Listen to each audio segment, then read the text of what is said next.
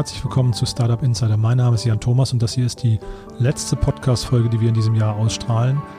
Es ist nicht die fünfte Folge von unserem großen Special, sondern wir möchten zu Wort kommen lassen Matthias Hawks, den Zukunftsforscher, der einen äh, sehr professionellen und äh, ja, ich finde auch sehr distanzierten und auch ein bisschen abgeklärten Blick auf unsere Gesellschaft und unsere Zeit hat. Ist also ein wundervoller Gesprächspartner für die letzte Folge in diesem Jahr dieses komische Jahr mal einzuordnen. Ihr wisst ja vielleicht, Matthias Hawks hat einen ganz, ganz tollen Artikel, den ihr unbedingt lesen müsst, äh, äh, Anfang des Jahres geschrieben, als wir alle noch so ein bisschen in der Panik waren, ähm, im, im, persönlichen Chaos, nicht genau wussten, wohin die Reise dieses Jahr gehen kann. Da hat er für sehr viel Zuversicht gesorgt. Dieser Artikel ist total viral gegangen, über den sprechen wir natürlich auch gleich. Zeitgleich ist er natürlich jemand, der irgendwie dieses Jahr auch auf der großen Zeitachse einordnen kann, mal mit anderen Pandemien vergleicht. Äh, uns vielleicht auch so ein bisschen erklärt, wie sich die Gesellschaft jetzt wandeln wird oder wandeln könnte, ohne dabei ein Wahrsager zu sein. Aber ich glaube, es ist ein sehr, sehr interessantes Gespräch geworden. Matthias Hawks zählt ja seit Jahren irgendwie zu den anerkannten deutschen Trendforschern und Zukunftsforschern. Und daher freue ich mich sehr, dass wir gesprochen haben und äh, wir auch diese Gedanken mit euch teilen können. Ja, und die letzte Folge unseres großen äh, Specials gibt es dann morgen. Das ist eine schöne Auftaktfolge fürs neue Jahr. Euch ist erstmal viel Spaß mit diesem Gespräch und äh, ja, hier ist Matthias Hawks.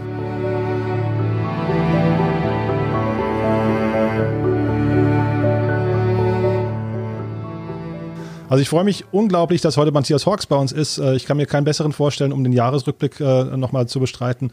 Herr Hawks, ich freue mich sehr, dass Sie da sind. Hallo. Ja, ich grüße Sie. Bevor wir richtig einsteigen, müssen wir mit einer kurzen, weil vielleicht nicht jeder Hörer Sie kennt, ähm, wobei Sie ja in der Corona-Zeit auch unglaubliche Popularitäts, einen unglaublichen Popularitätsschub nochmal bekommen haben. Aber vielleicht können Sie sich nochmal kurz vorstellen. Ich habe mich gefragt, jemand wie Sie, betrachten Sie sich gerne auch mal aus der Zukunft zurück? Ja, das bleibt ja nicht aus. Das machen wir aber alle. Nicht? Also das menschliche Hirn ist ja darauf ausgerichtet, dass man sich immer was vorstellt.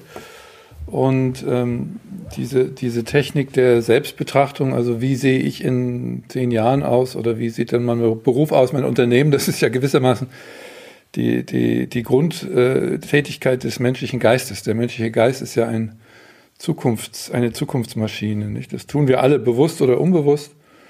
Klar, ja, das natürlich. Wir haben, ich habe ja dann dafür diesen, den Begriff der Regnose, also sich quasi in die Zukunft hinein zu versetzen und sich dann rückwärts zu betrachten, ähm, geschaffen. Aber das ist eigentlich so eine Alltagstechnik, ich, die, ich, die jeder macht, aber die ich quasi nur versuche bewusst zu kultivieren mit meinen, mit meinen Lehrer, Lesern und Zuhörern. Mhm. Und wenn man jetzt aus der Zukunft auf den Matthias Hawks, also ferne, ferne Zukunft natürlich, aber auf den Matthias Hawks von heute zurückguckt, äh, an was denkt man da? Naja, dann bin ich tot und ähm, hoffe, dass meine Gedanken, äh, dass meine Gedanken und, und äh, Modelle und das, was wir seit vielen Jahren eben in der, in der ganzheitlichen, in der holistischen Zukunftsforschung machen, dass das eine, eine Spur hinterlassen hat. Also dass dieses Mem, dieses Denkmuster äh, äh, sich in die Kultur irgendwie, ja, also jeder möchte ja sowas hinterlassen und meine Familie macht meinen Job ja weiter. Also an solche Dinge denkt man dann. Ich bin ja äh, nun auch nicht mehr der Jüngste, ja, aber äh, das, so, so ist es, glaube ich, realistisch auch zu denken. Mhm. Was jetzt dabei zu kurz gekommen gerade äh, ist, ist, Sie sind Zukunftsforscher ne? und ähm, wir müssen gleich ein bisschen mal darüber sprechen, wie Zukunft eigentlich entsteht, aber ähm, vielleicht erstmal ganz kurz, warum ich mir keinen besseren wünschen kann für diesen Jahresrückblick ist, weil Sie einen wundervollen Artikel geschrieben haben im März, glaube ich, ähm, die Welt nach Corona. Und da haben Sie ja irgendwie so einen Nerv getroffen. Ne? Da, also dieses Jahr ist ja wirklich ein besonderes Jahr. Vielleicht können Sie mal kurz erklären, dieses Jahr mal einordnen und auch mal vielleicht rückblickend betrachten, was war denn das Jahr für Sie?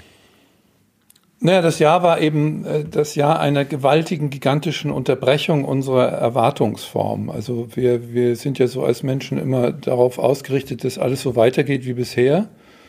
Und ähm, Corona hat eben quasi hier einen extremen Bruch in unserem Welterleben erzeugt. Ja? Also wir wurden quasi aus so einer beschleunigten, hypermedialen, äh, sehr mobilen, hypermobilen Gesellschaft herausgebeamt in eine in eine Wirklichkeit, in der wir plötzlich zu Hause werden, machen müssen, uns mit sozialen Problemen beschäftigen, die wir sonst vielleicht vernachlässigt hatten. Also es war eine Enttäuschung, ja, aber Enttäuschung eben mit Bindestrich. Und meine Grundthese ist ja, dass solche Krisen wie auch im richtigen, im persönlichen Leben äh, uns immer etwas sagen wollen, dass sie einen Sinn erzeugen, dass sie, ähm, dass sie etwas sichtbar machen Und die Zukunft, die eigentliche Zukunft entsteht dann, wenn wir uns auf diesen Sinn, auf diese Erfahrung, die erstmal schockierend und angstmachend ist, einlassen.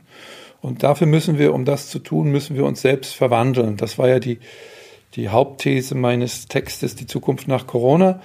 Ich glaube, dass mit Corona auch eine Epoche zu Ende geht, also eine Epoche von Überbeschleunigung, von, also es ist ja so, dass wenn Sie heute mit Menschen über das alte Normal nachdenken, dann gibt es welche, die sagen, das ist mir völlig wurscht, ich will so schnell wie möglich, dass alles wieder wird wie vorher. Und es gibt aber auch eine große Anzahl von Menschen, die sagen, das, das war ja auch nicht so schön. Nicht? Also es, wir waren ja alle schon schockiert und verunsichert über das, was in der Welt, in der Gesellschaft stattfindet. Immer mehr medialen Lärm, immer mehr Beschleunigung, immer mehr äh, CO2 in der Atmosphäre. Also das ist so ein, äh, man wird mitten im Lauf angehalten und was man daraus macht, das ist das Entscheidende. Daraus entsteht Zukunft. Zukunft entsteht eigentlich immer aus der Auseinandersetzung, aus der Antwort auf Krisen. Das war in der menschlichen Geschichte immer so und das ist auch in unserem persönlichen Leben. Sonst verfaulen und verfetten wir, nicht? Also wenn, wenn alles immer so weitergeht und nie, nie etwas die Richtung ändert und nie etwas sich offenbart, das ist ja eine Offenbarung, und ähm, dann, dann, dann kommen wir eigentlich nicht weiter. Und das ist schwierig, das tut weh, diese Erkenntnis. Aber das habe ich angesprochen und ich habe natürlich auch so etwas vermittelt wie eine Botschaft von Zuversicht. Nicht? Also als ich den Text geschrieben habe, war ja die Welt äh, in den Köpfen der Menschen eine einzige Panik. Das ist jetzt immer zum Teil bei Menschen noch so.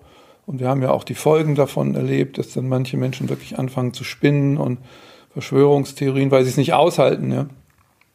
Aber es ist eben doch so, dass wir viele Menschen daran arbeiten, äh, damit umzugehen, auf einer höheren Ebene, ihr Bewusstsein zu verändern.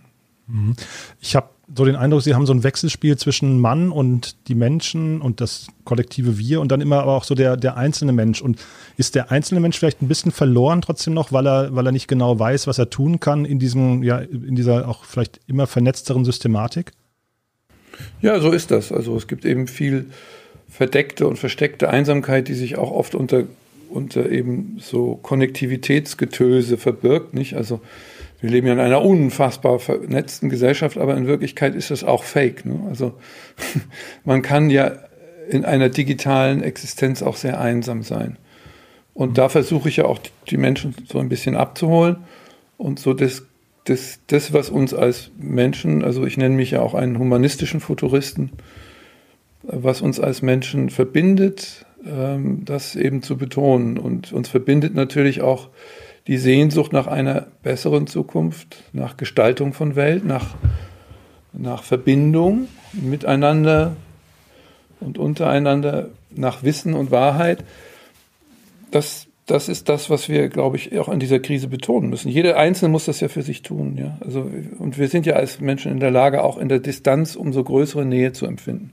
Also ich habe in diesem Jahr zu vielen alten Freunden wieder Kontakt aufgenommen. Äh, ich habe mein, äh, quasi so meinen Keller ausgerümpelt im wahrsten Sinn des Wortes, meinen Beziehungskeller. Äh, wer ist wirklich wichtig für mich? Auf wen kann ich mich beziehen? Und das hat nichts damit zu tun, ob man den jetzt gerade mal umarmen und küssen kann. Ja, das, das ist eben, das Menschliche hat eben auch eine geistige Verbindung. Und es offenbart sich eben so viel in der Gesellschaft. Wer, wer, wer sieht sich zugehörig? Wer ist dagegen? Dieser ganze Hass, der da aufkeimt, die, der, der Wahn, der es deutlich wird. Und das, äh, das erzeugt aber auch immer wieder eine erstaunliche Gegenreaktion. Also die Menschen äh, verbinden sich dann wieder in ihrem Bewusstsein zu etwas Neuem und so war das immer. Also wenn Sie, ich bin ja auch quasi als Zukunftsforscher ist man ja auch mal ein bisschen Historiker. Ich habe natürlich jetzt intensiv auch mal mich damit beschäftigt, wie haben denn andere Seuchen und Epidemien und die sind immer sehr, sehr aufschlussreich über die menschliche Kultur. Also nach der Pest kam die Renaissance und nach der Cholera wurden die Städte umgebaut. Die spanische Grippe hat die amerikanische Moderne mit vorangebracht und, und Amerika erst zu dem werden lassen, was, was es dann war weil sie auch einfach mehr Platz und Raum hatten und natürlich im Ersten Weltkrieg nicht so zerstört waren wie Europa. Aber ähm, das sind eben so Effekte, die, die, die letztendlich den Weg des Menschen durch seine, ja, also die Religiösen würden sagen, durch seine Versuchungen und, äh, hindurch beschreiben. Ja, ich habe mir das schon gedacht, dass Sie wahrscheinlich immer rauszoomen müssen, ne, damit Sie eben quasi bestimmte Epochen auch einordnen. Wie ist das denn bei der, bei der Corona-Krise oder bei dem Jahr 2020? Ähm, ich habe einen schönen, schönen Satz von Ihnen gesehen, jede Tiefenkrise hinterlässt eine Story. Ähm, welche Story wird man denn, wenn man vielleicht so in 20, 30 Jahren auf heute, auf, auf 2020 zurückgucken wird ähm, und dieses weißt du noch damals Gefühl, ähm, was, worüber wird man da sprechen? Welche, vielleicht welche, welche Weggabelungen oder auch welche Weichen wurden da gestellt für die Zukunft? Ja, es ist, ich glaube eben, dass es so eine Art Epochenwechsel sein wird am Ende, ähm, dass wir, weil wir ja in dieser schnellen und überschnellen Bewegung von dieser Steigerungskrise, in der wir waren, also immer mehr Produkte, immer mehr Müll, äh, da sind wir ein Stück weit gestoppt worden. Ja, es gibt ja sowas wie die Anthropause, also äh, das Anthropozän hat plötzlich gestoppt, also das Zeitalter, in dem der Mensch quasi den Planeten überformt und plötzlich haben wir sauberes Wasser in den Kanälen von Venedig äh, und, und äh, es gibt nur ein Flugzeug am Himmel. Und äh, das ist, glaube ich, äh, eine Wende, eine Wende von Wahrnehmung von ganz vielen Menschen. Das hat sich ja auch jetzt so entwickelt, so Abwahl Trumps. Ähm, äh, und wir sehen, dass die ganze ökologische Frage, die ja äh, eigentlich unbeantwortet blieb bis jetzt nicht. Also da war nur viel Terror und Angst und wenig. Aber das, das ändert sich jetzt. Ne? Also ich kenne kein Unternehmen, wir arbeiten ja für viele Unternehmen im Zukunftsinstitut. Also vielleicht noch als Hintergrund, ähm, wir haben so einen Think Tank, das Zukunftsinstitut mit so 25 Personen, so eine Art Schwarm und wir arbeiten eben, wir machen Future Events, wir machen viele Studien und wir äh, arbeiten in der Visionsberatung. Und ich sehe eben eine große Verernsthaftung äh, auch auf der individuellen Ebene, nicht? Also, also die, dass die Unternehmer, die, die, die Manager, die Menschen der Wirtschaft, die haben plötzlich auch eine andere Weltsicht. Die, es ist in gewisser Weise ernst geworden, aber dadurch hat es sich auch eröffnet. Ne? Und wir haben ja erlebt, dass es auch viele Menschen gibt, die diese große Herausforderung, diese neue Zivilisation, die wir letztendlich bauen müssen, die das völlig verweigern. Ja? Also die sagen, wir müssen jetzt wieder zurück und noch mehr Benzin verbrauchen und ähm, also es gibt viele, die da eben panisch hin und her eiern. Und in so einer Krise, das ist immer auch Entscheidung. Ne? Da, da, wird was, da wird was entschieden. Also ich sage ja immer, Zukunft entsteht durch Entscheidungen. Also die kommt nicht objektiv auf uns zu, sondern die entsteht dadurch, dass Menschen sich gegenseitig mit Entscheidungen ähm, vereinbaren, etwas anders zu machen, anders zu wirtschaften. Und das meine ich jetzt nicht im, im, im langweiligen grünen Verzichtsinn, sondern im transformatorischen Sinn. Ja. Also wir brauchen einfach eine, eine, eine hohe Kreativität, um eine sehr fragil gewordene äh, Entwicklung äh, letztendlich äh, zu transformieren. Das konnte ja so nicht weitergehen. Der Virus ist ja auch ein Produkt von, von Überverdichtungen, von zu großer Nähe zwischen Mensch und Tier, also von all dem, was eben mit unserer hyperindustriellen Lebensweise zusammenhängt. Und diese hyperindustrielle Lebensweise müssen, müssen und können wir zu einer einer neuen Form von postfossiler Zivilisation. Äh, das ist letztendlich das Stichwort ähm, führen. Mhm. Aber nehmen Sie wahr, dass diese Entscheidung getroffen ist? Denn also, ähm, wenn man jetzt, Sie sagt gerade so, Trump ist abgewählt worden. Also das war ja auch sehr, sehr knapp und äh, man hat so das Gefühl, dass eigentlich die, die Welt da noch sehr unentschieden ist insgesamt. Ja. Jetzt nicht nur bei Trump, sondern auch vielleicht, was so die Zukunft, ähm, die Geschwindigkeit, den Konsum, äh, die, Sie sagten vorhin, möchte man überhaupt das, was, was war, wieder genauso zurückhaben? Ich glaube, es gibt viele, die wünschen sich genau das und es gibt andere, die vielleicht das ein bisschen anders sehen. Wie, wie ist der Blick des Zukunftsforschers? Ja. Das ist so. Ja, ja, klar. Es gibt Menschen, die noch nicht aufgewacht sind da, aber es gibt eben eine unglaubliche Menge von Menschen, die jetzt auch ähm, äh, sehr entschlossen geworden sind. Und das, äh, was man eben sieht, ist, dass sich plötzlich Dinge fügen, die ja gar nicht möglich schienen. Ja, also plötzlich zum ersten Mal wird Facebook wirklich unter Druck gesetzt und diese, diese Mythos des Digitalismus, den wir seit Jahren äh, ja, ge, ge, also wie wir einen Götzen fast angebetet haben, ja, also dass das, die künstliche Intelligenz kann alles lösen und wir müssen eigentlich nichts tun. Ähm, und aber gleichzeitig ist uns das Digital ja um die Ohren geflogen in unseren menschlichen Kommunikationsformen. Plötzlich gibt es Gesetze, die äh, knallhart werden. Ja? Also Facebook wird sich ändern müssen oder es wird aufgelöst. Und das, das spitzt sich zu. All diese Dinge spitzen sich zu. Plötzlich rede ich mit ganz, ich rede ja mit ganz vielen CEOs und Managern und auch, auch Menschen in der Wirtschaft, das ist ja mein, mein, mein Umfeld, plötzlich sagen die jetzt, jetzt ist vorbei, wir können da nicht mehr rumdrucksen, wir können nicht irgendwas in einen Katalog von Nachhaltigkeit schreiben.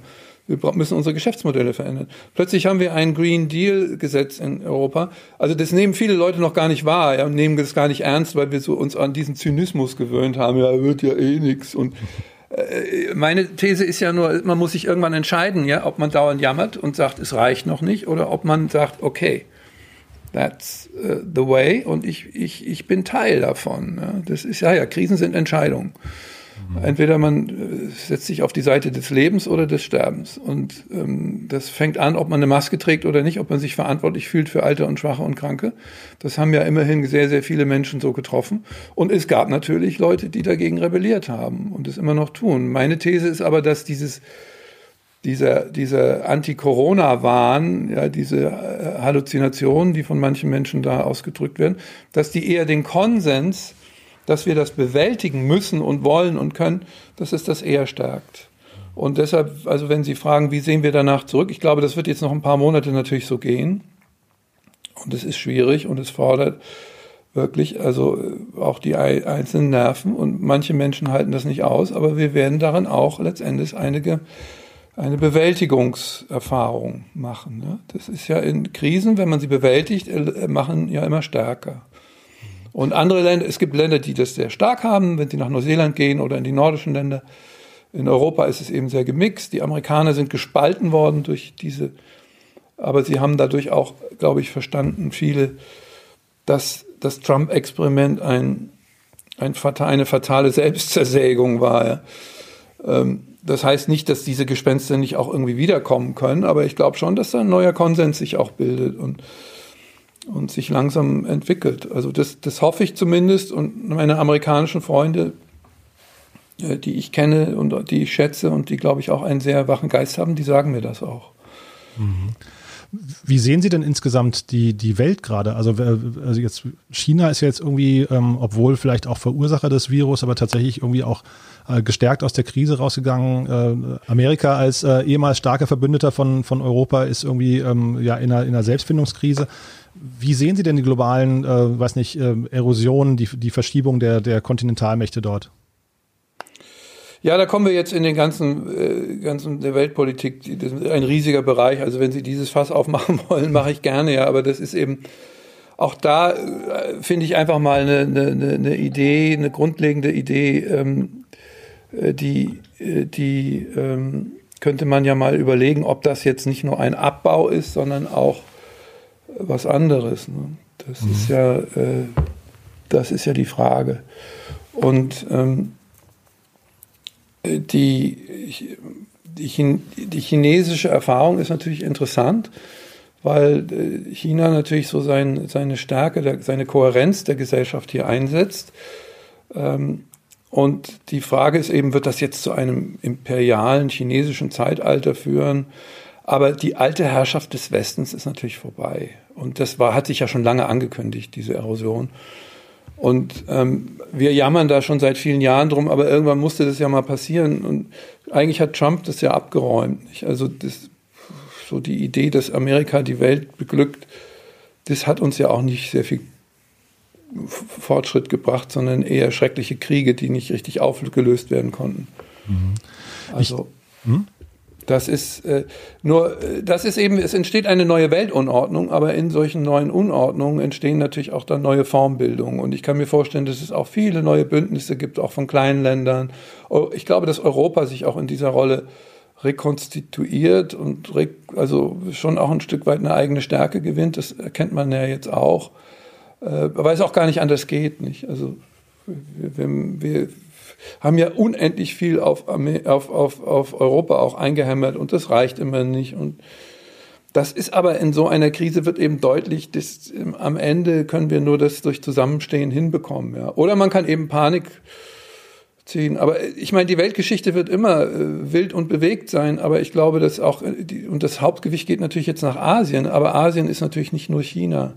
Da gibt es ja auch andere interessante Länder. Aber Sie sehen, man muss da eben weg von diesen alten Klischees, die wir ja seit, seit dem Zweiten Weltkrieg haben wir ja so ein Weltbild, das eben durch diese Bipolarität und dann durch die Unipolarität Amerikas geprägt ist. Ja? Mhm. Und äh, in diesen, äh, in diesen Mustern denken wir und wir denken immer dann in Verlusten. Nicht? Ah, um Gottes Willen, die Amerikaner sind kein Weltpolizist mehr. Puh, vielleicht entwickelt sich dabei aber was Interessantes Neues. Ja? Mhm. Auch neue Allianzen, auch Afrika wird eine völlig andere Rolle spielen. Also das ist bloß, da, da müssen wir jetzt sehr tief in vielen in vielen Differenzierungen einsteigen. Da würde ich vielleicht nicht ganz so tief reingehen. Mm, nee, das verstehe ich. Ich finde vielleicht dann nochmal noch mal zu Ihrer generellen, zu Ihrem generellen Blick. Ich finde das ja sehr beruhigend. Sie sind Zukunftsforscher und man hat so das Gefühl, wenn man Sie sprechen hört ähm, und auch Ihren Text gelesen hat, das war ja, der, der strotzt ja vor Optimismus ne, und vor Zuversicht. Ähm, Strotzt er vor Optimismus? Finden Sie nicht? Und dann ist er schlecht geschrieben. Ist das so? Ähm, eigentlich soll da nichts strotzen. Ja? Strotzen finde ich eine, eine, eine fucking Haltung ähm, sondern er soll eine bestimmte Art von Echo und von Nachdenklichkeit erzeugen. Ich bin kein Freund des Optimismus im Sinne von alles wird gut und alles andere ist mir wurscht.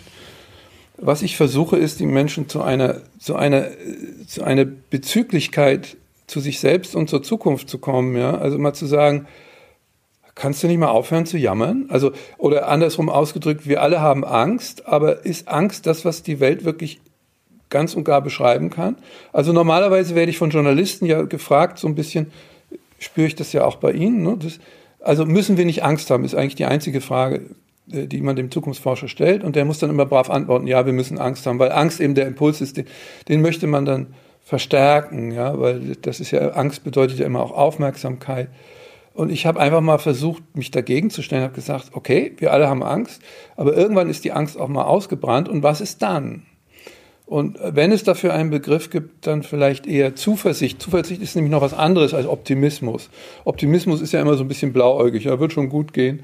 Glaube ich nicht. Es ist eine harte Nummer, ja. Aber Zuversicht heißt, dass wir vielleicht als Gesellschaft, als Kultur, als Menschheit auch Antworten finden können. Auch in schwierigen Situationen. Und das ist etwas, glaube ich, was für den, auch für den Einzelnen ungeheuer wichtig ist. Ja, wenn Sie sich den ganzen Tag nur in die Hose machen, weil Sie in die Medien schauen, und was tun die Medien? Die Medien haben ja nur einen einzigen Sinn, nämlich ihnen Aufmerksamkeiten abzuringen. Ich bin selber Journalist, ich weiß, wie das geht. Also machen wir irgendetwas, was die Angst noch ein bisschen nach oben treibt. Und das führt in eine panische und, und hysterisierte Gesellschaft, die gar nicht mehr sehen kann, dass es auch positive Dinge gibt. Mhm. Ja, also diese ganze Rotverschiebung der Medien. Ähm, und ich habe einfach mal dagegen gehalten und habe gesagt, Leute, vielleicht werden wir uns ja auch wundern. Ja, also vielleicht werden wir uns wundern, dass, dass diese Krise auch bestimmte Dinge uns ganz neu eröffnet als einen Möglichkeitsraum. Wir werden gezwungen, stiller zu werden, uns anders auseinanderzusetzen. Aber äh, anstatt immer weiter zu rattern in unseren engsten Befürchtungen, die wir dadurch ja nur stärken. Ja? Also wir, es gibt ja die sogenannte Self-Fulfilling Prophecy. Wenn alle unentwegt Angst haben, dann bricht die Welt tatsächlich zusammen irgendwann. Und ich sage nur mal, ich habe also ich habe eigentlich rebelliert gegen diese Herrschaft der Angst und so. Und ich glaube, das haben eine ganze Menge Menschen verstanden, dass man sich mal auch mit, selber mit einem anderen Blick anschauen muss, als immer nur mit dem der, der Befürchtungshaftigkeit. Ja, die Welt ist schlecht, wir werden alle sterben, das ist richtig. Aber vielleicht können wir vorher auch mal ein paar anständige Sachen machen und mhm. nicht immer äh, uns in die Hosen machen und alle anderen Menschen beschuldigen. Nee, ich finde den Text gar nicht schlecht geschrieben. Also vielleicht das nochmal kurz, um das, äh, um das äh, vielleicht zu relativieren, sondern ich wollte eigentlich darauf hinaus, dass sind ja sehr, sehr viele, sie haben da einen Nerv getroffen und ich wollte Sie gerade mal bitten, mal kurz den Erfolg dieses Textes, der ist ja fast so viral gegangen wie das Virus. Ne? Also vielleicht können Sie mal ganz kurz in Zahlen äh, erzählen, was dieser Text eben und vielleicht auch, was er mit Ihnen gemacht hat dann hinterher. Na, es ist eben so, dass ich mich seit, äh, seit Beginn der sozialen Medien, äh, den sozialen Medien verweigere, weil ich das für ein toxisches Medium halte. Ja? Ich glaube, das ist ein, eine mediale Form, eine Echtzeitform, die uns krank macht. Äh, erstens, weil wir uns dauernd vergleichen müssen. Äh, das sind so die narzisstischen Formen. Dann ist es eben ein permanentes Erregungsmedium und es, es tut uns nicht gut. Äh, gleichzeitig bin ich aber natürlich ein medialer Mensch und ich arbeite eigentlich nur mit mit Mail und den, den klassischen Kommunikationsmedien des Internet. Ähm, und ich war da selber verblüfft. Ich habe den einfach mal auf meine Website gesetzt äh, am 21. März dieses Jahres. Und also des Jahres 2020, mitten in der, im Angststurm. Ja, da waren alle Leute, da wussten wir noch gar nichts über das. Ich wusste ja auch nicht viel über das, über das Virus. Damals wusste ja keiner was.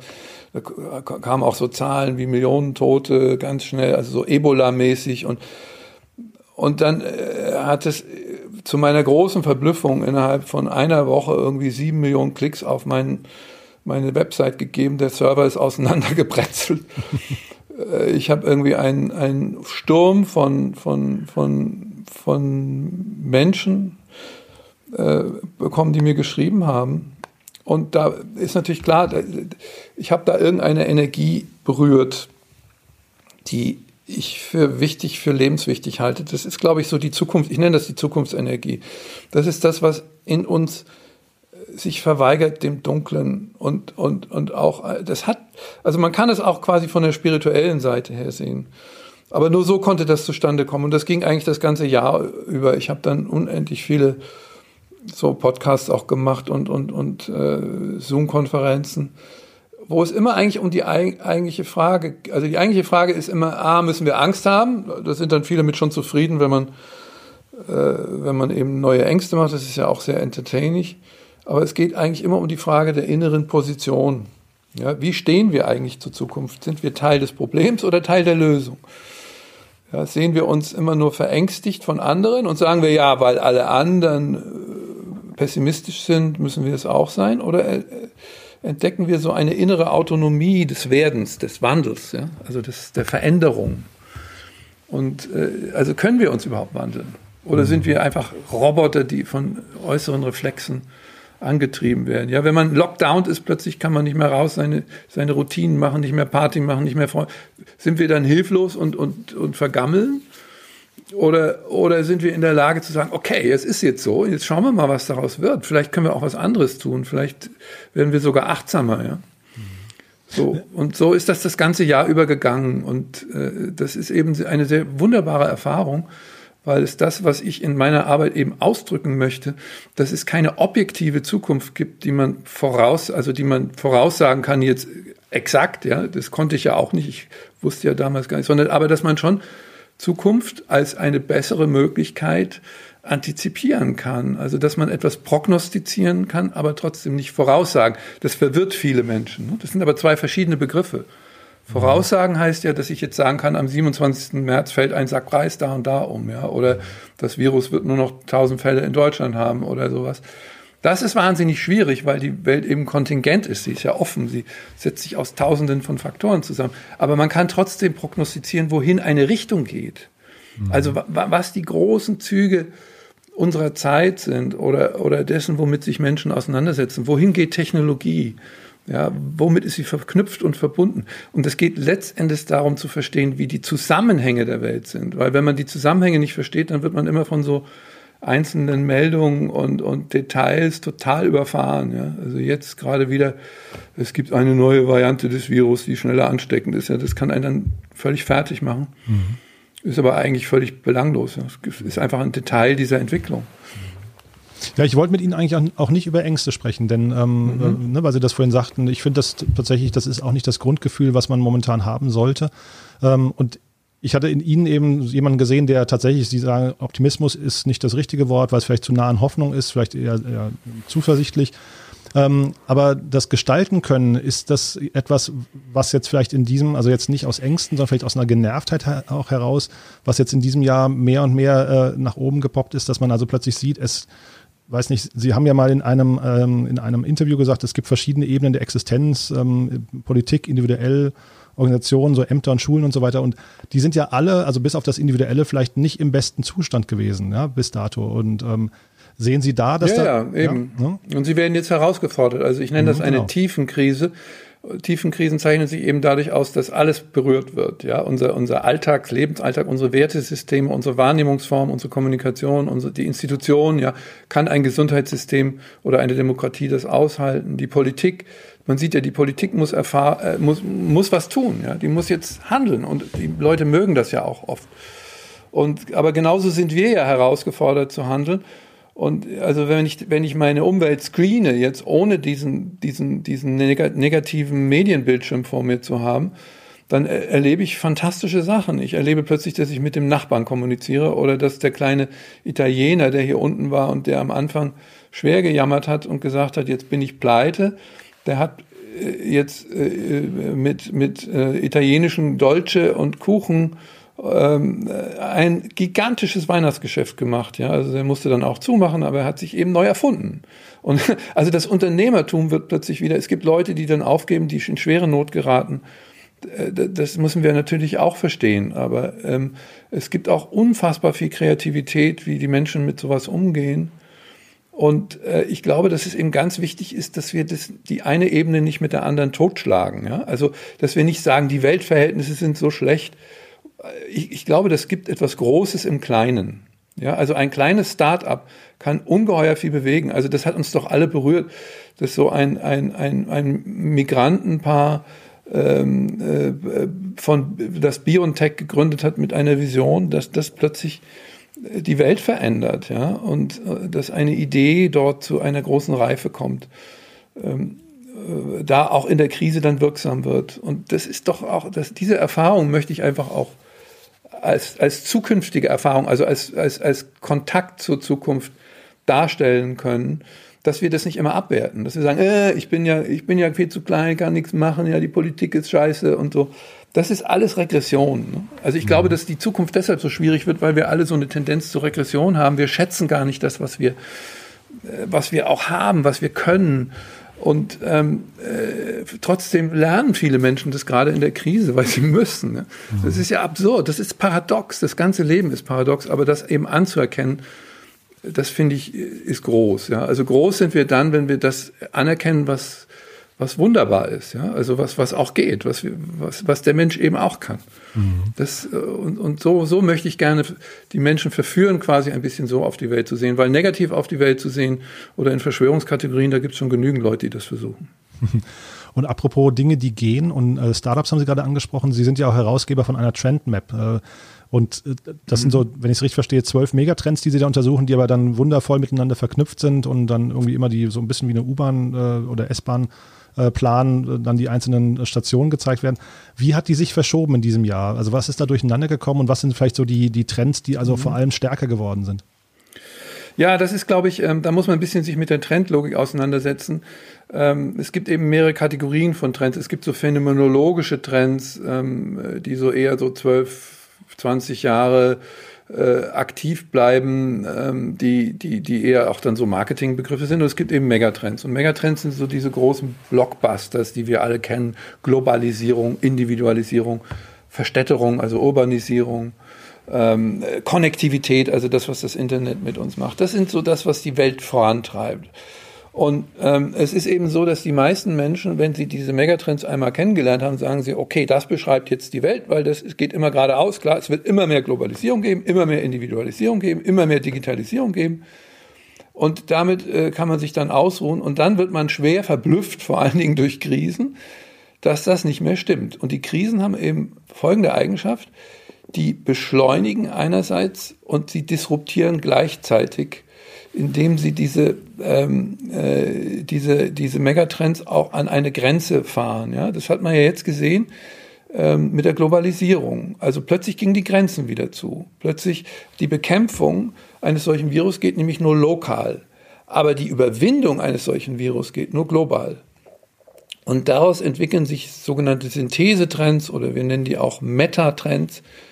Glokalisierung. Ja? Also man stelle sich ein, ein, ein, eine Wirtschaft vor, die, so, die wesentlich lokaler produziert, aber trotzdem natürlich noch globale Beziehungen hat im Handel oder auch in der Rohstoffbesorgung. Ähm, oder ein Bewusstsein, was sowohl kosmologisch oder äh, planetar ist, als auch verankert, verwurzelt in Heimat. Glokalisierung würde eben diesen schreienden Widerspruch, der durch die Globalisierung entstanden ist, dass wir alle entwurzelt werden, ja, dass wir immer mehr, immer, alle Läden sehen irgendwann gleich aus. Ja, das ist ja etwas, was Menschen unheimlich auf die Nerven geht. Sie fühlen sich missachtet durch die Globalisierung. Das, das ist ja einer der Gründe für, für die Unruhen, auch für den Populismus. Mhm. Und ähm, solche Krisen äh, legen uns quasi nahe, neue Synthesen einzugehen. Ja? Zum, also äh, gemeinschaftlicher Individualismus. Ja? Also wir können im Grunde genommen die Krise nur, wenn wir individuell die richtigen Entscheidungen treffen, aber wenn wir uns auch damit mit anderen Menschen verbunden fühlen, verantwortlich fühlen. Ja? Und Individualisierung alleine würde ja heißen, wenn man das absolutiert, dann würden wir alle nur noch irgendwann in die in die Glühbereiche des Bildschirms starren und allein in Einzimmerwohnungen leben. Ja. Wir wären dann nicht mehr in der Lage, Familien zu gründen. Also es ist eben äh, eine Zuspitzung. Solche Krisen spitzen die Trends zu und gleichzeitig äh, machen sie einen Tipping Point dort hinein. Ja, sie betreiben sie in eine andere Richtung. Mhm. Und äh, das ist so die Erkenntnis unserer, unserer äh, Megatrend-Map, die wir jetzt in eine Corona-Map mal umgebastelt haben. Das haben wir, glaube ich, in unserem äh, Trendletter vom Zukunftsinstitut auch veröffentlicht. Kann man wahrscheinlich inzwischen auch im Internet finden. Ja? Also die Corona-Trendmap haben wir veröffentlicht in unserem Zukunftsreport. Wir haben gerade ich habe gerade äh, rausgegeben, bin ich Herausgeber der Zukunftsreport 2021, wo wir von heute aus eben in die nächsten Jahre schauen und so versuchen, die Phänomene klarzukriegen, die wir dort entscheiden. Da ist zum Beispiel, äh, haben wir am Anfang schon drüber geredet, die ganze blaue, die, die, die blaue Transformation, wie ich das nenne, also der, die, die postfossile Wende weg vom Öl, ähm, die wird uns massiv beschäftigen natürlich, aber es wird auch große Unruhen und auch Rebellionen geben in den nächsten Jahren. Das bringt eine solche Krise auch mit. Das hat sich ja dieses Jahr schon deutlich angezeichnet, ich denke. Also auch Sachen, die wir gar nicht so wahrnehmen. Also Weißrussland, diese wunderbare Frauenrevolte da. Und, und so, so kann man das, glaube ich, äh, beschreiben. Also es gibt so eine Beschleunigung, dadurch werden die Trends überreife. Digitalisierung auch. Wir haben ja, äh, die, die Digitalisierung ist beschleunigt worden. Wir haben alle gelernt, in unserem Sinne aus der Notwendigkeit heraus, also letztendlich human, mit dem Internet umzugehen, Videokonferenzen, Homework, also all diese Dinge. Gleichzeitig haben wir aber auch gemerkt, wie sehr wir uns als analoge Wesen, Wesen fühlen, nicht? also wie sehr wir uns brauchen und dass letztendlich soziale Innovationen, soziale Verhaltensweisen helfen und nicht die künstliche Intelligenz. Also die hat uns vielleicht ein bisschen geholfen, um die Moleküle schneller hinzubasteln für, den, für, für das Vakzin, aber äh, es, es, ist eben nicht die, die, die alleinige Lösung. Wir kommen ja, wir, wir, wir betrachten ja die Startup-Welt äh, sehr stark und Startups stehen ja für mich auch, weil Sie vorhin über Ängste sprachen, für mich eigentlich eher für Chancenergreifer. Also die suchen halt eben nach den Chancen und, und äh, versuchen die umzumünzen. Wenn Sie jetzt ein Startup gründen müssten heute und äh, mit dem Blick auf die Veränderung auf Ihrer Trendmap, worauf, worauf würden Sie sich konzentrieren?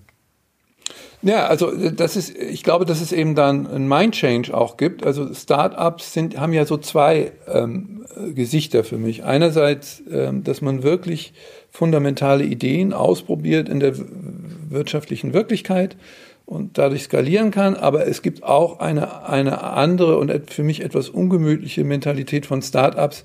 Die ist eigentlich die Sehnsucht nach dem Cash. Ja? Also wir bauen mal was aus, was, was wir dann verkaufen teuer. Ne? Und da ist ja so eine Selbstkorruption hat da auch stattgefunden, dass man irgendwann irgendeine digitale Ecke besetzt hat und dann versucht hat, da das, das endet dann in Wirecard. Ja, also da versucht man sich selbst so hoch zu skalieren, um, um, um das Geld rauszutragen, äh, dass es hohl wird. Da geht es nur um Geld und es geht nicht um wirklich um Zukunft, um, um Innovation im Sinne des Menschen, dessen, was nötig ist, Problemlösung. Ja. Und ich glaube, dass dieser Event Corona auch die Start-up-Logik in Richtung auf, auf äh, die wirklichen Problemlösungen verschieben wird. Also nicht nur versuchen, rasend schnell zu wachsen. Und ich, ich kenne viele, ich kenne auch ein paar Leute aus meiner Umgebung, die das eben so gemacht haben. Die haben ihre Chance gewittert und hatten so eine Idee, ich kann dann ab, wenn ich 40 bin, mit, mit vielen Millionen irgendwie kann ich ein glückliches Leben führen. Ich glaube, das kann man gar nicht. Also Geld allein macht nicht unglücklich, aber es hat die, die Eigenschaft, dass es eigentlich nicht reich macht in, in einem für mich menschlichen Sinne. Und ich glaube, das ist mehr so, also vielleicht auch ganz konkret gesagt, es geht mehr in die ökologischen Fragen. Also was müssen wir lösen, um auf diesem Planeten weiter gut leben zu können oder besser leben zu können? Ne? Mhm. Ähm, und, und ich glaube, das ist eher mehr so, also ich, ich, nenne das immer die blaue Revolution, nicht die grüne, weil die grüne entsteht auf Verzicht. Ich glaube, dass wir neue Formen von Verbindung von Technologie, ähm, menschlichen Verbindungen und, und, und Natur brauchen. Also ich habe zum Beispiel hier, ich trage nur Jeans der Firma, holländischen Firma Mud. Das ist ein Start-up, das macht äh, Leasing Bio-Jeans, die äh, aber circular sind. Das heißt, ich trage die, bis wenn, dann gehören sie mir irgendwann nach einem Jahr, ich lease die Und wenn sie zerfetzt sind, schicke ich sie zurück und mit einem Anteil von 80 Prozent werden die wieder recycelt mit Biobaumwolle, nachhaltigem Anbau und so weiter. Das ist eine Lösung. Ja? Das ist eine Lösung für ein Problem, dass es viel zu viel Klamotten gibt, die unsere Umwelt ver verstopfen. Und, und ich glaube, es wird ernsthafter. Die, die, die ganze Frage der, der Startups wird, die, die Startups werden sich mehr fragen müssen, was tragen wir bei zum Wohlergehen? Wobei ich glaube, wenn ich mal kurz einhaken darf, Herr Hawks, ich glaube, also da muss man schon eine Lanze brechen. Es gibt mehr und mehr Startups, würde ich sagen, in den letzten zwei Jahren, die tatsächlich so mehr dem Impact-Ruf äh, folgen. Ist vielleicht ein bisschen genau. eine Frage auch, wie man, ähm, wie man hinterher, ähm, äh, ich weiß nicht, so ein, so ein AOI bemessen möchte. Ne? Und dann auch die Frage, mhm. mit welcher, mit welcher Return-Haltung gehen Investoren an sowas ran und wie misst man eigentlich genau. einen, einen Impact hinterher? Genau. Also das ist ja, das ist ja unklar, wo da die Grenze liegt. Ja, also es wurde ja auch von Pfizer viel Geld in BioNTech investiert mit dieser Erwartung und das hat sich ja dann ausgezahlt.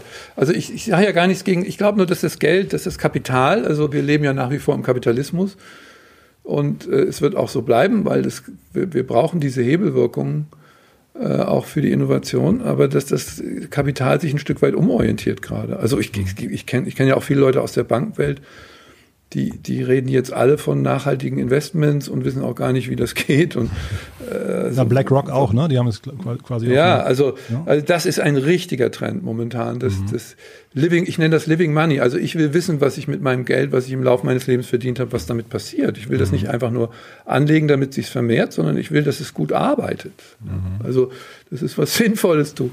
Und das ist, äh, das ist in der Tat, glaube ich, ein utopisches Element, kann man sagen. Ach, das interessiert viele gar nicht und die verdienen dann auch mit mhm.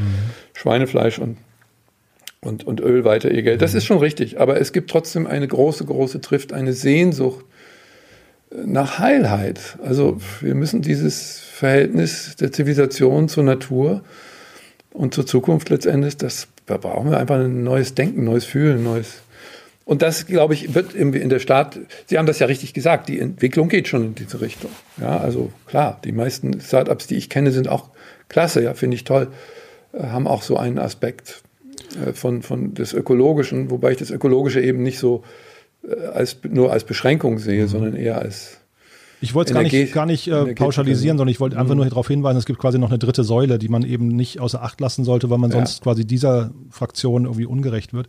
Ich fand es vorhin sehr spannend, weil mhm. Sie gesagt hatten, man muss die Zusammenhänge erkennen äh, als, als Mensch. Und wenn man jetzt mal so ein, noch eine Brücke mal schlägt zu den ganzen Querdenker-Demonstrationen und vielleicht auch, was die was die Demokratie aushalten musste in diesem Jahr. Ähm, wie kriegt man das denn hin? Weil mein Gefühl ist, da sind sehr viele Menschen unterwegs, die die Zusammenhänge nicht erkennen und die dann vielleicht auch diese Sehnsüchte nach, die Sie gerade beschrieben haben, nach einer besseren Wirtschaft äh, oder einer anderen Wirtschaft ähm, nicht, nicht verarbeiten können. Ähm, ja. Wie, wie kriegt man das hin? Das ist so, ja, das kriegen wir nicht hin. Also das ist ja immer die Frage, kann, kann man alles lösen? Ne? Das, ich kann ja nicht jeden einzelnen äh, Querdenker trösten, weil eigentlich geht es dabei um Trost. Die äh, Menschen, die auf, auf, auf solche verwirrten Zusammenhänge kommen, ähm, die ja letztendlich äh, Konstrukte sind, ja, Konstruktionen, die sollen versuchen, das Ego oder die, die Verletztheit zu, die, die, die, das, das kann man ja nicht direkt ändern, ja, aber im Grunde genommen sind das ja Menschen, die eben in einer sehr großen Angst sind und das dann nach außen projizieren in eine Machtfantasie. Also da, wird die, da will mir jemand was Böses, der will mich in meiner Freiheit behindern. Das ist aber verständlich, das ist äh, psychologisch verständlich. Die haben kein Vertrauen zu sich selbst. Und Selbstvertrauen oder, oder so, eine, so eine Art Selbstwissen, auch sich selbst kennen, das ist eben, glaube ich, eine ganz wichtige Eigenschaft, auch um die Welt wahrnehmen zu können in ihrer wirklichen Komplexität. Nicht? Mhm. Ähm, aber jeder von uns kennt ja dieses Gefühl, dass man so hat oder es sind irgendwelche dunklen Mächte, die haben das ausgebrütet, weil das beruhigt einen auf einer gewissen Ebene wieder. Dann hat man einen Verantwortlichen und wenn man den wegkriegen würde, dann würde das vielleicht auch aufhören. Das sind, glaube ich, so ja ungünstige Selbstheilversuche. Mhm. Aber ich glaube, man kann dagegen eben, man kann nicht dagegen argumentieren, sondern man kann nur versuchen, das Konstruktive in die Welt zu bringen, ja, sich dafür zu entscheiden und vielleicht die sogar zu umarmen. Ja, also ja, also ich würde jetzt nicht irgendwie finde das nicht gut, wenn wir über Covid-Idioten reden, weil, sondern weil, weil Verwirrung und Angst ist ja auch etwas Natürliches und Menschliches. Das haben Menschen halt. Ich mhm. finde nur nicht, dass die sich so durchgesetzt haben. Ja? Also der Populismus war vor zwei, drei Jahren viel gefährlicher. Aber in dieser, hm? in dieser Zeit erleben die Menschen ja auch, wie wir gesellschaftliche Solidarität brauchen zum Überleben. Mhm. Das merkt man ja auch. Ja, zeitgleich muss man natürlich auch sehen, wir sind privilegiert, weil wir auch ins Homeoffice konnten und so weiter, aber es gibt ja viele, viele Branchen, die tatsächlich gerade am Boden liegen. Ne? Da sind Menschen, die haben sich was aufgebaut, Einzelhandel, Gastronomie, Mobilität, Reisebranche und so weiter und plötzlich ist das alles weggebrochen. Wie, wie ja, schauen Sie denn mit ja, Ihrem Team ja. auf diese, auf diese ähm, ganzen Branchen? Ja, da, da, muss man eben jede Branche so ein bisschen anders bewerten. Es gibt eben Branchen, die waren so, ähm, also dem Herrn Tönnies ist ja auch was weggebrochen, oder? Also ja, nämlich seine schon, Wertschöpfungskonzepte ja. und er mhm. versucht ja mit aller Macht immer wieder zu rekonstruieren. Mhm. Also ähm, jede Branche ist da anders.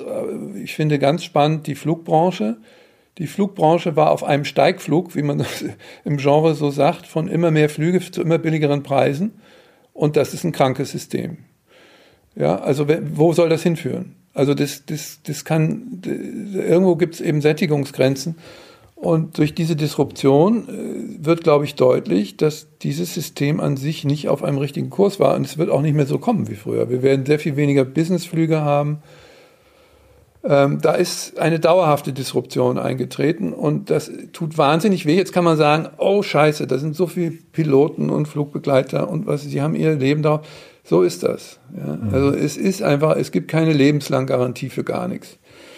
Und aber äh, oder in der Fleischbranche, ja. Wir, wir, merken trotzdem, wir merken, dass in der Krise die Leute weniger Fleisch gegessen haben, dass auch die gesunde Ernährung ein großes Thema geworden ist. Ähm, noch mehr als es vorher war, aber es sind ja immer noch Minderheiten, wie Sie richtig sagen, die sowas. Aber jetzt reifen diese Dinge und auch in der Krise. Und man muss natürlich auch sagen, 25 Prozent der Hotels oder Restaurants oder Läden werden vielleicht nicht wieder an den Markt zurückkommen. Das ist brutal, aber das ist ja auch das, was wir immer sagen, alle, oder? Also das sagen mhm. ja auch die Start-up-Szene. Kreative Destruktion. Es müssen auch, auch mal alte Modelle vom Markt verschwinden, damit da wieder Platz wird. Ja, und am Ende äh, gewinnen vielleicht die Foodtrucks-Konzepte oder die wirklich interessanten, die überleben. Und gleichzeitig darf man ja auch nicht vergessen, wir machen ja auch die Erfahrung, dass durch staatliche Stärke da was abgefedert werden kann. Ja? Anders als in Amerika, da sind sie wirklich gleich am Arsch. Mhm. Ähm, und das ist, äh, ich glaube schon, dass die Leute das zu schätzen wissen. Ja? Also wir, wir zackern ja auch dauernd, der Staat soll nicht zu groß werden, der soll keine Einflüsse haben. Das ist so dieses amerikanische Modell, das haben wir ja viele Jahre schon gemacht. Mhm. Aber jetzt merken wir auch schon, dass es seine Vorteile hat. Also das ist natürlich eine Abwägung. Ja? Also hält man damit auch zu lange überfällige Konzepte am Leben. Aber das, das ist ja das typische Anzeichen von Krise, dass auf der einen Seite Marktaustritte, auf der anderen Seite aber auch äh, äh ja, die Notwendigkeit von neuen Konzepten dann kommen. Ja. Also auch die Fashion-Branche wird nicht mehr so aufmachen wieder wie vorher. Ja. Die werden sich ähm, rekonstruieren müssen.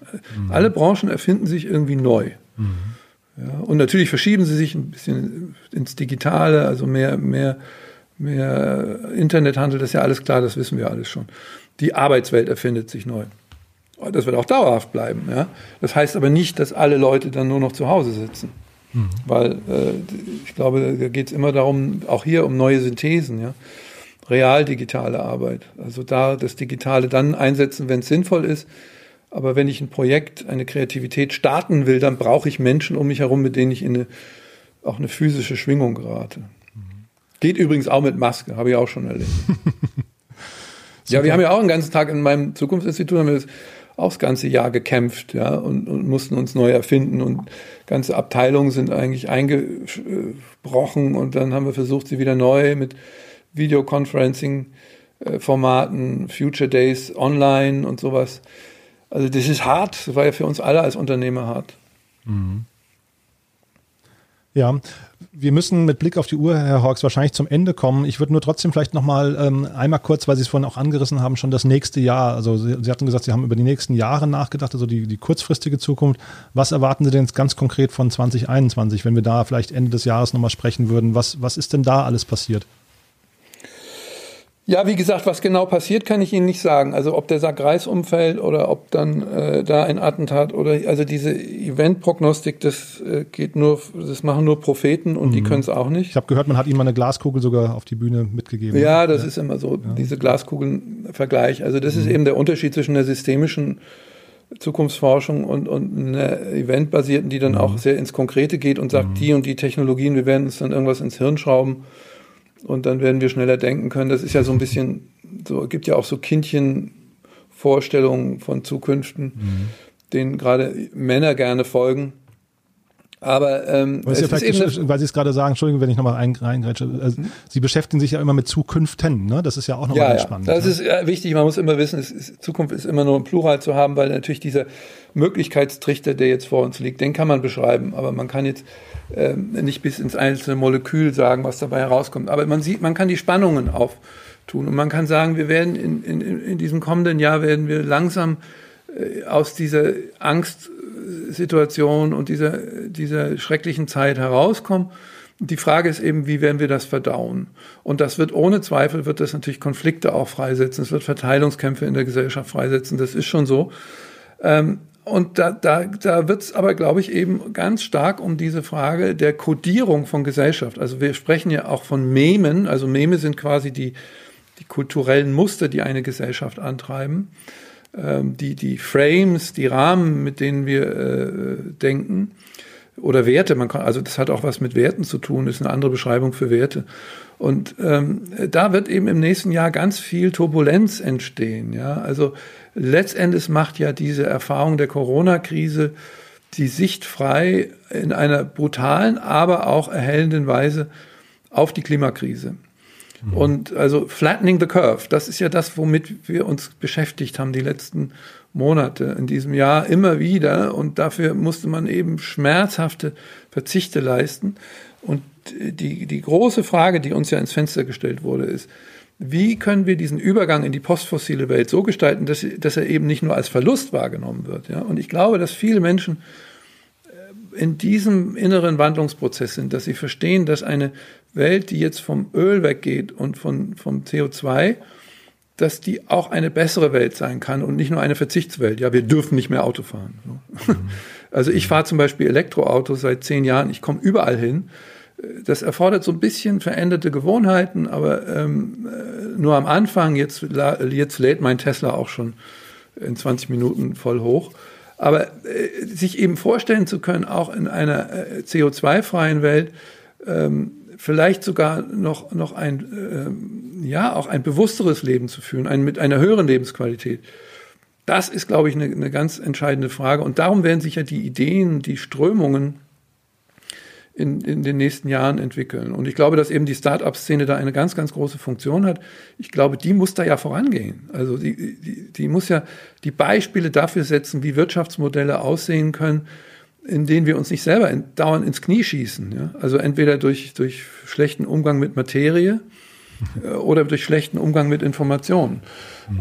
Also diese äh, die Humanisierung des Digitalismus, wie ich das mal nennen würde, das ist, glaube ich, steht auf der Tagesordnung. Wie kriegen wir diese Folgeschäden durch die, durch die, durch die Facebook-Katastrophen, äh, durch, durch diese Hasskultur, äh, die wir uns verstrickt haben, wie kriegen wir das weg? Das sind alles, das liegt so auf dem Tisch wie irgendwas. Mhm. Also das finde ich zum Beispiel, das ist so von der, vom Diskurs her ganz wichtig. Nicht? Und dann, ähm, man muss eben wissen, das sind die Schaltjahre, die jetzt vor uns liegen. Also wenn wir, wenn wir diesen Wandel nicht jetzt wirklich ordentlich einleiten, also auf breiter Front mit großer Überzeugung, dann haben wir, äh, dann ist es wirklich äh, schwierig, die globale Erwärmung so zu begrenzen, dass wir nicht dauernd in, in so einer Krisensituation leben wie bei Corona, ja, weil es einfach zu heiß ist und ähm, also ich glaube, dass das gelingen kann.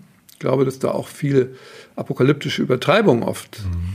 da sind. Ja, aber diese neuen äh, Wertschöpfungskonzepte, die zwischen den menschlichen Bedürfnissen der Natur und der Technologie ein neues Dreieck schaffen.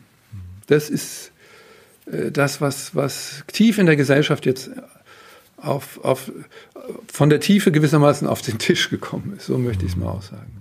Ja, man darf ja auch nicht vergessen, das soll jetzt nicht zynisch klicken, äh, klingen vor, vor dem Hintergrund der vielen Toten, aber es ist ja eine vergleichsweise milde Krise noch, die wir hatten ne, bis jetzt. Also da könnten ja noch viel, viel schlimmere ja. Dinge kommen. Das können wir aber nicht wahrnehmen. Nicht? Mhm. Aber es ist schon so, wir werden einfach auch mit, mit, mit dieser Verselbstständigung von Mikroorganismen werden wir leben müssen. Also wir werden mhm. einfach immunologische Lebensstile haben müssen. Das ganze Thema der Gesundheit. Mhm. Ja, also wie können, das, das ist ja auch, da ist ja auch der Virus so brutal. Der hat uns ja gezeigt, wie viele fragile Menschen, wie viele chronische Krankheiten wir haben in einer Gesellschaft, die älter wird, aber nicht unbedingt gesünder. Mhm. Und ähm, da wird es die ganze Frage von Lebensqualität, von vorsorgender Gesundheit, von ähm, Stärkung des Gesundheitssystems, das liegt ja so massiv auf dem Tisch. Ja. Und das, da hat der Virus seine, äh, an sich haben Sie ja recht, der war ja nicht so gefährlich. Ja. Also das Verrückte an der Virenwelt ist ja, wir haben immer Angst vor so Killerviren, so wie Ebola. Aber Ebola kann man auch am besten stoppen, weil da gibt es nur Tod oder nicht. Ne? Also das, mhm. da muss, kann man die Leute nur extrem isolieren. wir tun uns ja so schwer mit Corona, weil das auch eine soziale Verhandlung bedeutet. Ja, was, was tun wir als Individuen? Geben wir was preis oder machen wir weiter wie bisher oder mhm. machen wir noch Party? Mhm. Also das ist, dadurch hat es uns so verunsichert. Aber Sie haben ja zu Recht gesagt, im Vergleich zu dem, was unsere Vorfahren erlebt haben, Cholera, also ich meine, ein Drittel aller Kinder im, im 18. Jahrhundert waren Waisen, weil sie ihre Eltern an, an, an Infektionskrankheiten verloren haben. Mhm. Also das ist halt, äh, da muss man auch mal irgendwo innehalten und sagen, Moment mal, äh, das, wir sind ja auch als gesamte Menschheit schon privilegiert im Vergleich mhm. zu unseren Vorfahren. Vielleicht dann als letzte Frage, was wünschen Sie sich denn persönlich vom nächsten Jahr? Oder, oder ich weiß gar nicht, darf man als Trendforscher, zu, äh, als Fotologe überhaupt wünschen? Ist das irgendwie, äh, oder ist das verpönt? Ja, ja, ja, das, das, äh, man darf sich schon wünschen, weil das ist dann aber natürlich eine individuelle Frage. Die Frage mhm. ist jetzt, ob ich das mit meinem, also ob ich jetzt prophetisch sage, ich wünsche mir das äh, im Großen und Ganzen. Also ich für mich persönlich, ich möchte mein Haus, ich bin gerade in den Planungen äh, auf CO2 positiv umbauen. Ich möchte mehr Energie erzeugen mit der Sonne und meine Ölheizung, äh, meine, ich habe keine Ölheizung, sondern eine Gasheizung leider noch die möchte ich transformieren, baue gerade eine große Solaranlage aufs Dach, die will ich im Frühjahr fertigstellen. Das ist so mein, mein persönliches Ding. Und ich möchte in meinen, in meinen Beziehungen, in meiner Familie und, und das, was wir alle wollen, glaube ich, gut leben und weiterkommen. Also weiterkommen im Sinne von auch, also die Idee, dass sich der Mensch auch als Individuum weiterentwickelt, geistig, seelisch, das ist für mich ein wesentlicher Kern von, von Fortschrittsdenken in einem guten Sinne. Ja? Und wir haben oft sehr, sehr oft dazu tendiert, Fortschritt quasi an die Technik abzugeben, ans Äußere. Ja? Also da draußen muss Fortschritt sein und äh, aber äh, so die, die, ich glaube, es gibt eine innere und eine äußere Zukunft und mit der möchte ich, das möchte ich, das wünsche ich mir, dass ich das noch besser ausdrücken kann warum das so wichtig ist, dass wir auch nach innen schauen und uns innen zukünftig machen. Nur so kann bessere Zukunft außen quasi entstehen. Das wäre so meine, mein, mein Wunsch für uns alle und ich versuche da meinen Teil zu beizutragen. Wunderbar, Herr Hawks. Dann sage ich vielen, vielen Dank für dieses spannende Gespräch. Ähm, ich äh, verkneifen wir jetzt mal die Frage, ob wir was vergessen haben, weil wahrscheinlich könnten wir jetzt noch drei Stunden weitersprechen. ja, da kann man ich, nichts vergessen. Ja. Nee, genau. Ich finde es ganz, ganz großartig, dass Sie sich die Zeit genommen haben, wirklich. Mhm. Äh, und, und vielen, vielen Dank äh, und vor allem dann also ein, ein, gutes nächstes Jahr wünsche ich mal mit Gesundheit und dass Sie die zumindest einen Teil der, der Vorhaben dann eben auch realisieren können. Ja, ich danke Ihnen sehr für das Gespräch. Toll. Bis dahin. Tschüss.